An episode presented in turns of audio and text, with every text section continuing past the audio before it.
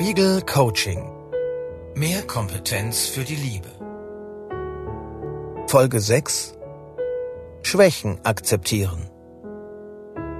Sehr viele Beziehungen scheitern laut dem Schweizer Psychologieprofessor und Beziehungsforscher Guy Bodenmann an falschen Erwartungen. Kein Wunder. 80 Prozent der Paare gehen mit zu hohen und unrealistischen Erwartungen in die Beziehung, wie eine Studie gezeigt hat. Bodenmann sagt, man glaubt, im Partner den idealen Menschen gefunden zu haben, ist zu Beginn fasziniert von ihm und überhöht ihn idealistisch. Man denkt, er sei für alle Bedürfnisse zuständig, würde einem alle Wünsche erfüllen. Natürlich sieht die Realität ganz anders aus, was zu Enttäuschungen, Frustrationen und in der Folge zu Quengelei und Gereiztheit führt. Im Zuge dieser Entwicklung beginnen die Partner, die Erfüllung ihrer Bedürfnisse einzufordern, man macht sich gegenseitig Druck. Dadurch kommt es zu Machtkämpfen und zu einem Verlust der Beziehungsqualität. Die Schattenseiten von Beziehungen anzuerkennen kostet Kraft. Es fällt sehr schwer, bestimmte Schwächen und Eigenarten des Partners anzunehmen und sich einfach zu sagen, gut, ich mag das nicht, aber so ist er eben. Er schraubt eben nie den Deckel auf die Zahnpastatube, sie hängt nie ihre Jacke in den Schrank, sondern wirft sie über die Stuhllehne. Dabei lohnt es sich, in der Liebe Akzeptanz zu üben.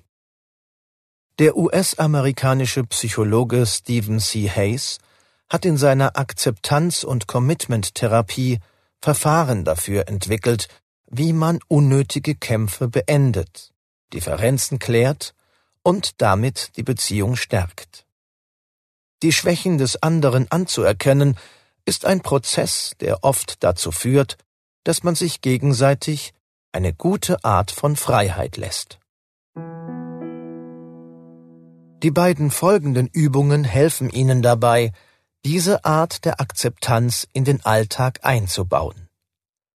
Suchen Sie sich die Übung aus, die Ihnen spontan leichter fällt. Übung 1 Marottenjoker ziehen. Gibt es etwas, das Sie an Ihrem Partner überhaupt nicht mögen?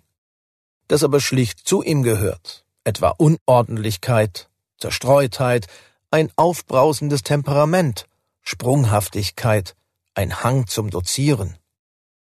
Was auch immer Sie am Charakter Ihres Partners stört, sprechen Sie es jetzt für sich hier einmal aus und benennen Sie die Marotte. Und nun versuchen Sie, dem Partner für diese eine Schwäche, die Sie nicht mögen, einen Freibrief zu geben, eine Art Joker auszuspielen. Sagen Sie sich, er kann auch nicht aus seiner Haut.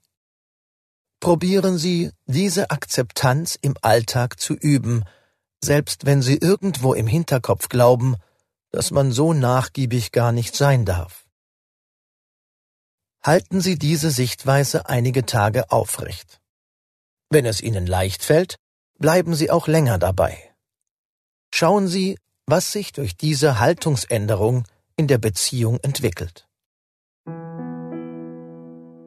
Übung 2 mit jemand anderem ausgehen.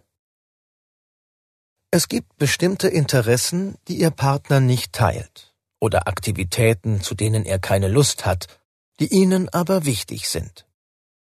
Wählen Sie jetzt eine davon aus und verfolgen Sie diese.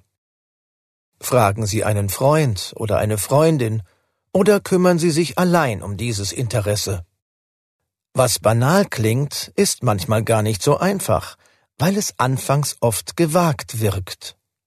Gehen Sie mit anderen aus, wenn Ihr Partner ein Partymuffel ist. Reisen Sie allein, wenn Ihr Partner lieber zu Hause bleibt. Verwenden Sie ein Wochenende auch mal für ein Hobby, auch wenn dabei Paarzeit draufgeht. Probieren Sie aus, wie es sich anfühlt, wichtige Dinge auch alleine oder mit jemand anderem zu machen und dabei trotzdem mit dem Partner verbunden zu bleiben. Wenn Sie diese Übungen machen, merken Sie vielleicht, dass Akzeptanz vor allem in langjährigen Beziehungen eine wichtige Qualität ist. Falls Sie während der Übungen das Gefühl hatten, dass diese Haltung der Akzeptanz für Sie gar nicht stimmt, dann überlegen Sie, ob Sie mit Ihrer Beziehung grundsätzlich unzufrieden sind. Denken Sie daran, die Beziehung zu beenden und hinter sich zu lassen? Falls das gerade Ihr Thema ist, Nehmen Sie es ernst und verfolgen Sie es weiter. Sprechen Sie zum Beispiel mit einem Freund oder einer Freundin darüber. Versuchen Sie mittelfristig eine Entscheidung zu treffen, ob Sie gehen oder bleiben werden.